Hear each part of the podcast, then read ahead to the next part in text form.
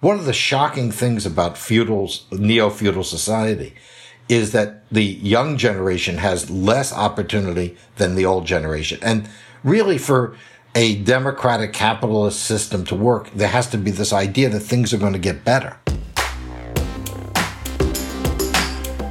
Urban Change, der Podcast für Stadt, Land und Zukunft. Hallo zusammen zum Urban Change Podcast. Ich bin Katharina Heckendorf und in dieser Folge schauen wir uns an, ob der sogenannte Neofeudalismus ein Treiber der gesellschaftlichen Spaltung in den USA ist.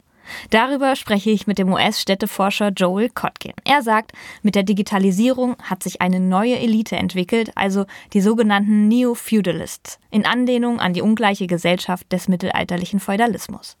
Äquivalent dazu gäbe es heute den Siegeszug der Tech-Oligarchie, meint er, und den Niedergang der Mittelklasse. Also zusammengefasst, die Schere zwischen Arm und Reich wird tiefer. Also wir kennen die Bilder ja aus dem Silicon Valley, da sieht man Hightech-Villen neben slumartigen Siedlungen. Was diese Entwicklung mit der Konzentration des wirtschaftlichen Lebens in den Städten zu tun hat, ob solche Verhältnisse auch in Deutschland drohen und was dagegen unternommen werden kann, all das will ich von Kotkin wissen. Er ist Fellow in Urban Futures an der Chapman University in Orange in Kalifornien und er beschäftigt sich seit vielen Jahrzehnten mit den gesellschaftlichen und wirtschaftlichen Veränderungen in den Städten, den amerikanischen Suburbs und den ländlichen Regionen. Er ist Autor für verschiedene Medien und im vergangenen Jahr ist sein letztes Buch The Coming of Neo-Feudalism erschienen.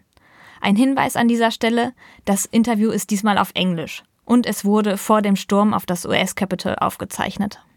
Im zweiten Teil des Podcasts schaut sich Urbanist Julian Petrin an, wie man dem Trend ökonomischer und räumlicher Konzentration entgegenwirken kann. Dazu blickt er unter anderem nach China. Welcome, Joel Kotkin. Nice to have you here. It's my pleasure. The Silicon Valley is an area near San Francisco in California, and it's home to a great number of startups and tech companies like Apple, Facebook, or Google. And to me, it seems like this place is a place of longing and unlimited possibilities for a lot of people. Well, that's my point of view. But in contrast, you call the Silicon Valley a hipster dystopia. Can you tell me why? Okay, well, I mean, first of all, your description of Silicon Valley that you gave earlier would have been very good about 20 years ago. Um, when I covered Silicon Valley, the first, so I think the first story on Silicon Valley ever done the Washington Post was written by me. So that's how old I am. Um, so we're talking about, let's say, the 70s, 80s. Silicon Valley was amazing. lots of startups. You really did have the companies coming out of garages. Um, it was very engineering centered. Um, they, they didn't have the sort of uh, grandiosity of the current uh, oligarchs. And we didn't have the concentration of so few companies controlling so much. Like you really don't have the startup culture you used to have. Today, somebody starts a company with the hope that they'll get bought by Google or something, but it's not, it's a very different. The other thing is the old Silicon Valley was industrial, semiconductors, uh, peripherals. Um, there was assembly. Now it's almost all um, sort of at best R and D. A friend of mine who was the economic development of of uh, San Jose once said to me, um, "In the past, we used to build the future." Then we then we designed the future, and now we just think about it. and how come that you, that it's just hipster dystopia, not anything well, else? Well, because you, you have very little upward mobility. It's extremely expensive, very difficult for anyone to buy a house. Um, it's uh, increasingly uh, about 40% of the employees in the tech companies are indentured servants or H-1B visa people. In other words, they, somebody comes from the Philippines or they come from India and they work on a contract for one company. And usually it's for less money than, than, let's say, an American would, would ask for. Um, or even somebody with, with a regular green card. So it's a very low income. Well, they're, they're low incomes given the cost of living.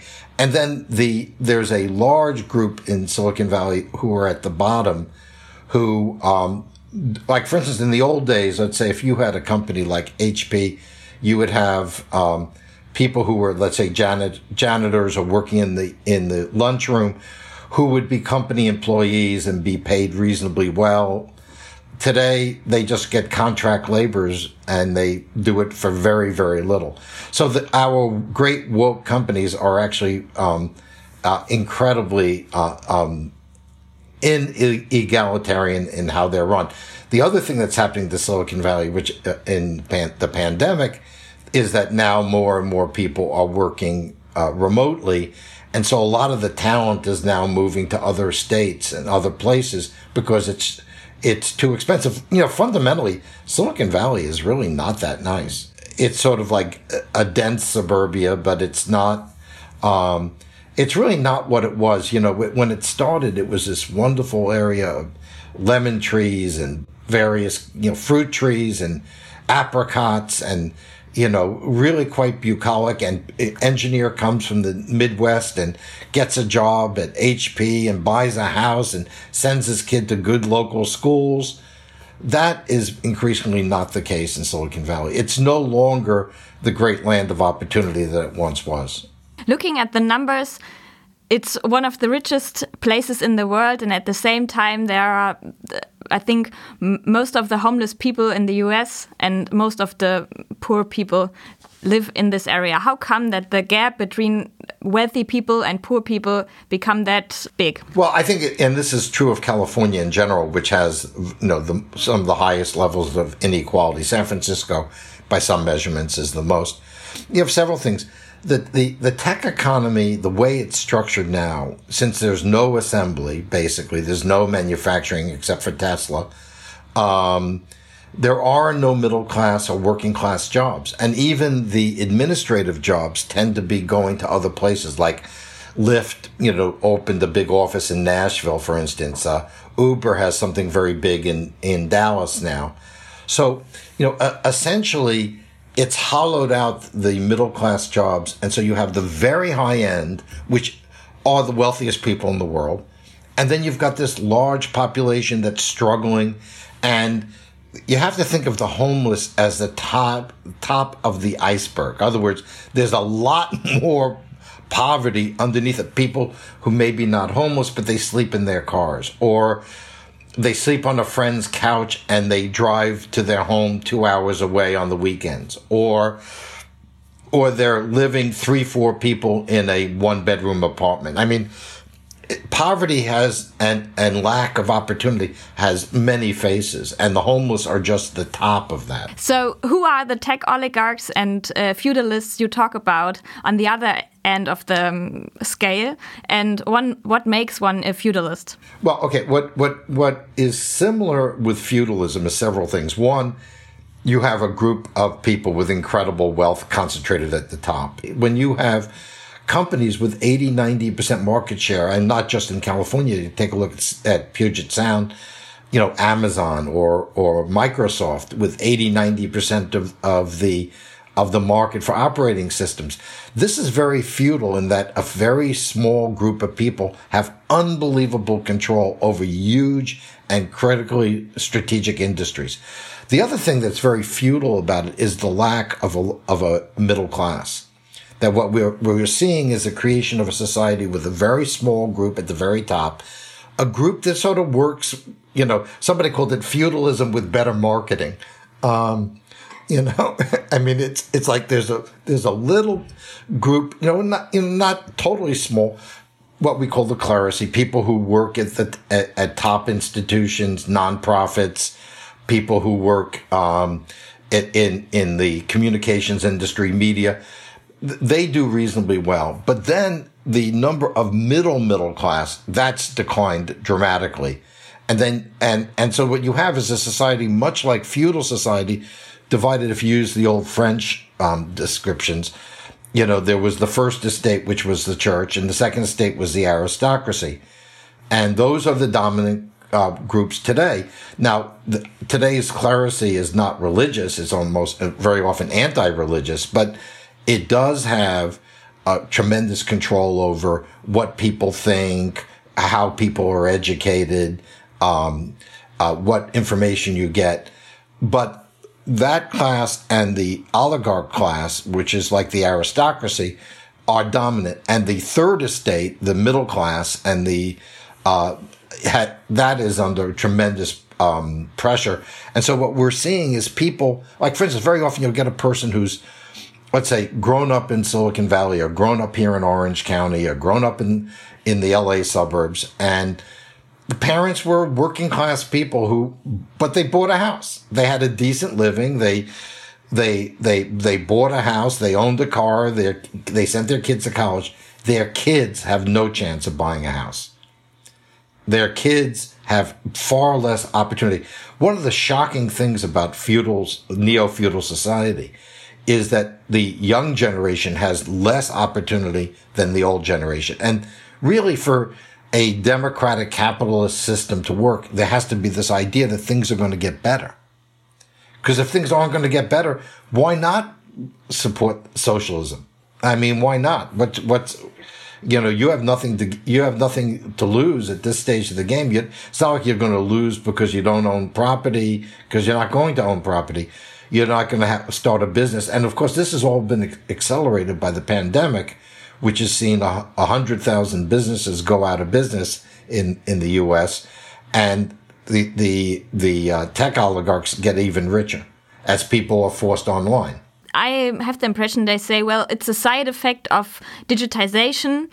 You have to live with it. Well, except that that that digitization, um, the way it is now, since there's no antitrust, means a very small group of people have control of it, and innovation slows. Like I would argue, does anyone really think that Microsoft is better now than it was ten years ago? Is is there anybody thinks that their operating systems are better, more reliable? I doubt it. I, I mean, I think since XP, it's been kind of downhill. Um, what if you're a monopoly? You don't care. Well, this this shows in the numbers. Um, you can you can see that innovation is not as good as like in the 90s, and we still um, don't know really why. It, some people also say it's because um, central banks have lots of um, cheap money. Well, I think there are a lot of reasons, but certainly one big reason is a American uh, companies uh, have been able to gain concentrations of, of markets that we would have never allowed in the past. Um, I mean, unprecedented concentrations. And, and then I think another big factor would be that people in, um, Silicon Valley and, um, have, uh, gained tremendous political power. So where's the connection between this enormous concentration and the housing crisis that homes get so expensive that only very wealthy people can live comfortably in the cities? It depends on the city, of course, but and basically, the, you know, this goes back to your point about all the the, the very cheap um, money that's available, so that people who have access to that money can can spend it and keep trying to ratchet up the cost. Now, what's interesting now, past the pandemic, um, and even before the pandemic, is people were already leaving the big cities. All three major cities in America, the big, what we would call mega cities, uh, LA, Chicago, and New York, all lost population. We're pretty sure the Bay Area will start to lose population within the next year. It may already be losing population. So there's been a movement out that, that was driven by the high prices, but I think there are maybe even bigger problems. When you have a society, um, uh, you know, in, in many of our big cities where you essentially have a wealthy population. Then you have what you might call hipsters, you know, who are going to live in your city for a few years and then they'll grow up and go someplace else. And then you have this large population of poor people. And so the, the society is really very unstable. Mm -hmm. So, what divides urban and rural dwellers, the people who live in the cities and people li who live in the countryside? I think there are also lots of cultural gaps. Well, except that's really changing. First of all, I, you can't make a, uh, I think, a, a clear distinction, you know, saying it's rural, urban. Most Americans live in the suburbs.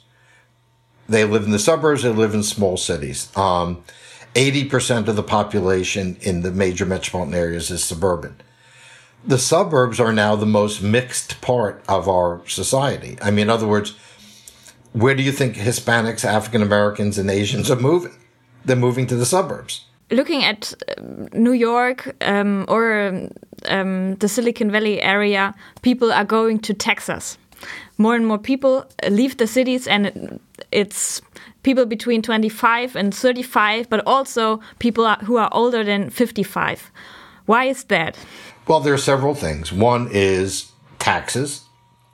You know, when you get older, um, and you have your retirement account, let's say, and Social Security. Well, if you live in California, 50% of it's going to taxes. And in Texas, it's how much? Much less. Um, it, you know, there's still taxes, but it's much less. And um, same thing if you go to Arizona, you go to Nevada, you go to Tennessee, much lower taxes. The other thing is, um, obviously, a lot of older people and even people in their 30s and 40s can do their jobs remotely.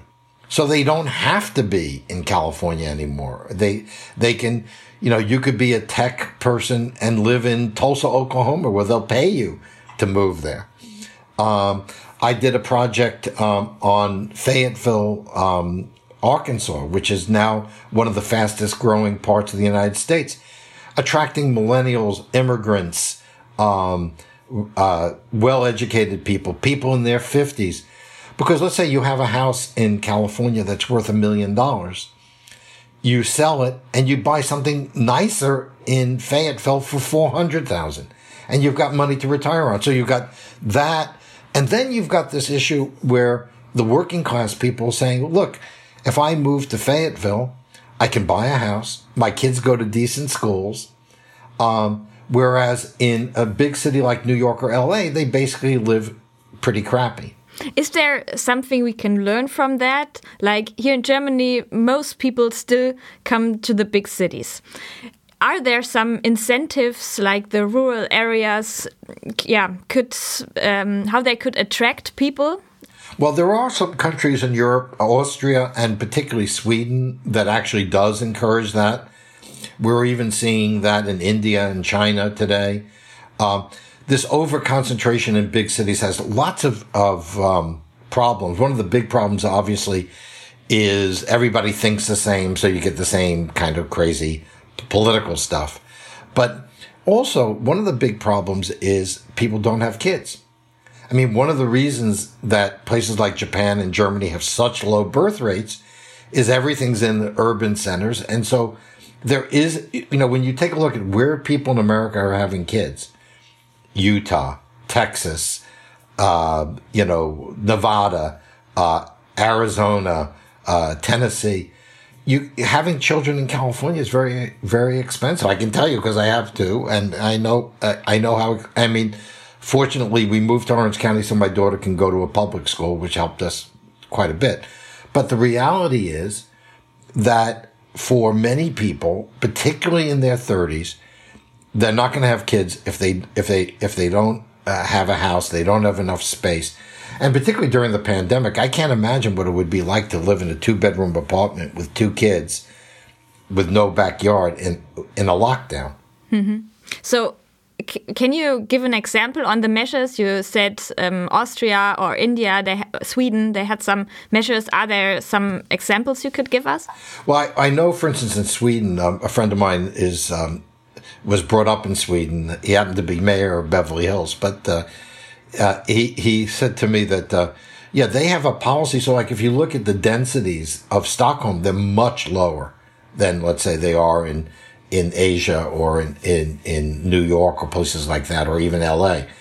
Um, I think Switzerland has also encouraged sort of settlement in a big area. And the one thing that I think Germany has done right is it doesn't have one dominant city. It has numerous cities. I, I mean, I remember when I was doing stuff for ZDF, um, it was Mainz was, I think, where they were. Um, A- ARD was, was in, um, uh, ARD was in Hamburg. Um, so not everything is in Berlin. And of course, in, in, in Germany, you have some. We have the Mittelstand. Yeah, lots of companies that are headquartered. What Hugo Boss is headquartered in a small town. Villeroy and Boch was headquartered in a small town. So you know, I mean, they're, they're, the idea that you need to concentrate everything in big mega cities, I think is just wrong on every conceivable level. Because what it does is it raises the price so that the middle class and working class really can never live decently. And in many cases, they'll choose not to have kids. We still, even if we have the Mittelstand um, and uh, hidden champions who are all over the country, even in the smallest uh, villages, we are scared that digitization will lead all the companies to go to Hamburg, Berlin, Cologne, or Munich. Um, just because they want to get good people um, who work there, and the good people want to have opportunities. So both will go to the cities. I think there's there there's a logic there, but I would give you a, a counter argument, which is digitization allows for people to function from a distance in a way they never could before. I mean, I'm doing speaking engagements, interviews all over the world without getting on an airplane you know, which I am thrilled at. Um, companies can, you know, to, it, there used to be a time if you lived in, and I know in the United States, you lived in a smaller community. You you had very few cultural choices. The, the, you know you you didn't you didn't have access to movies. You didn't have access to daily newspapers. I've literally been on farms in the middle of North Dakota, talking to a wheat farmer who's sh- showing me on his computer, hey, you know what? I think I'm going to plant this because there's a drought in Western Australia. in other words, the same information that a commodity broker in Chicago has, or a stock analyst in New York has, or a tech person in Silicon Valley has, that same information is now ubiquitous. As long as you have decent um, wireless, I also think that younger people, as they I think as they get older, as they get into their 30s, they begin to say, I want to have a, a family. I want to buy a house. I want to, I want to have other things in my life other than, you know, going to clubs and staying out late. And I mean, that does kind of wear out in your 30s, at least my experience. You know, you start to think about other things. So what we're seeing is not that, the companies may move their headquarters in some cases to a big city, but most of their employees will be elsewhere. And that's what we see a lot of now. US economist David Autor, who uh, says cities are like engines of economic growth. So density makes everything more efficient. Th that's no longer the case? No, and it probably was never quite the case at, at any point, but it's They've been engines of capital accumulation, which is mistaken for productivity. In other words, like I'll give you an example. Um, the energy industry out of Houston, which I know pretty well, um, has the money in the energy industry. The headquarters are in Houston, in this, you know, Houston and the suburbs of Houston. But the wealth is created by people on offshore platforms in in West Texas you know, in the fracking. Um, other words, so, you know, where the wealth is, the basis of the wealth is, and where the wealth resides are ne- not necessarily the same thing. You know, um, I don't mean to sound like a Maoist, but I think there is some truth to that. Either way, there are um, more creative and better educated people in the cities most of the time. Uh, but that's that's also um, changed quite a bit. You also have more uneducated people in the city, so you you get this tremendous uh, variation. But also that these these educated people then move in their 30s and 40s, and I have that all. I've got all that information. I mean, it's it, you know what what happens very often is let's say you're. Uh, well, I was just talking to an editor of mine, and he lives in Brooklyn, and he he's about to buy a house in the Catskills which are the mountains about two hours north of, of Manhattan. He's going to continue to be an editor. He, you know, I am finding increasingly that the people interviewing me, uh, the are living in homes in suburbia, and sometimes even in small communities. I mean, what in a funny way, the more digital technology you have, the less necessity there is to live in places that you don't want to live in. Now, when you're 25 years old and you're looking for the person of the opposite sex or the same sex or whatever it is that they're into. Um, it makes perfect sense to be in a big city. I would not want to be in Springfield, Missouri, 25 and single. Probably not the best thing possible. 35 with two kids, different story. So people It's- grow up. also funny because with COVID, but digitization, but also companies like Zoom somehow they enforced concentration and now they give us the technology so we could live in less dense places. and just giving people options. Look, I think it's perfectly great if people do want to live in very dense places. That that's their choice. What bothers me has been the attempt by elements in in in in the political world to say no, you have to live in a little apartment in the city. Now, I remember years ago um, having this this this argument with um, some people from London who were saying, "Oh, everybody should live in the city," and and I said, "Well, by the way, um, you all have country homes?" And of course, they do.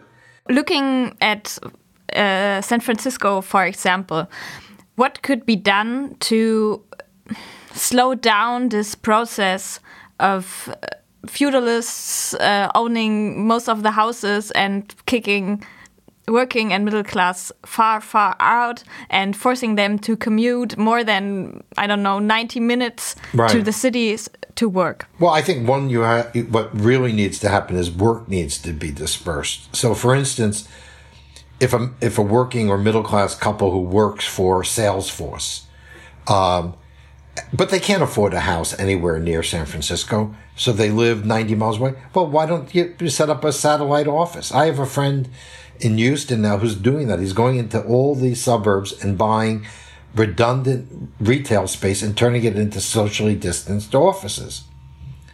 I think we have to have that kind of policy. As long as you insist that everybody has to be in in the core city, inequality will continue to grow. we are talking about uh, economic structure, monopolies. For our listeners, maybe we could make a connection between city structures and economic uh, structures so they understand why we all mix it up. Here's the bo- bottom line: when you have very expensive, concentrated um, populations, in other words, when you have dense cities, tend to be more unequal. That's just the way it is. Um, property is too expensive, so people, so only a small group of people can own it. And even if you want to own it, it's incredibly expensive. So, um, when you disperse, then the individual has a much better chance of owning some property. Um, I mean, for instance, um, in here in Southern California, most m- middle and working class families who want to buy a house move to what we call the Inland Empire. You know, the San Bernardino, Riverside area. It's about from where I'm sitting, maybe ten miles from here. Uh, if you go east. Um, so generally speaking, when you have greater ability uh, um, to buy uh, into more dispersed places, you have more opportunity for upward mobility and for people to get wealth. Um, I mean, one of the things that made the Netherlands such an amazing experience is they kept creating new land. And by creating new land, they created new opportunities. The whole story of the United States is about people moving from the, you know, moving from New York, moving from Boston, moving from Chicago into the middle of the country and then to the West Coast. It, it was, it was that, that tremendous ability of people to spread out that gave them more opportunity. When de Tocqueville traveled the United States in the 1830s, he noticed, he said, the great difference between the United States and France is in France, everything was concentrated in Paris. So you had this very, very concentrated wealth in the center of, of, of the city. So you had to be part of that. When you have dispersion, then people from small towns, emerging cities, all of a sudden they can do their own thing. They can, they can buy a house, they can start a business. Um, I mean, when I do interviews with immigrant entrepreneurs, and they say, "Well, how come you moved to, you know, uh, uh, Fargo, North Dakota, or or Nashville?" He said, "Well, because I could never get started in in the big city. There, it was too expensive. The cost of entry was too high." So I think that that that when you have overly concentrated uh, real estate, you tend to get greater class divisions. That's just the way it is. When market entry costs are so high, you have the problems we talked about low innovation and monopolies. And accumulations of wealth. I mean, we've. The accumulation of wealth that we've seen just in the past year is astounding. The pandemic has just accelerated those trends.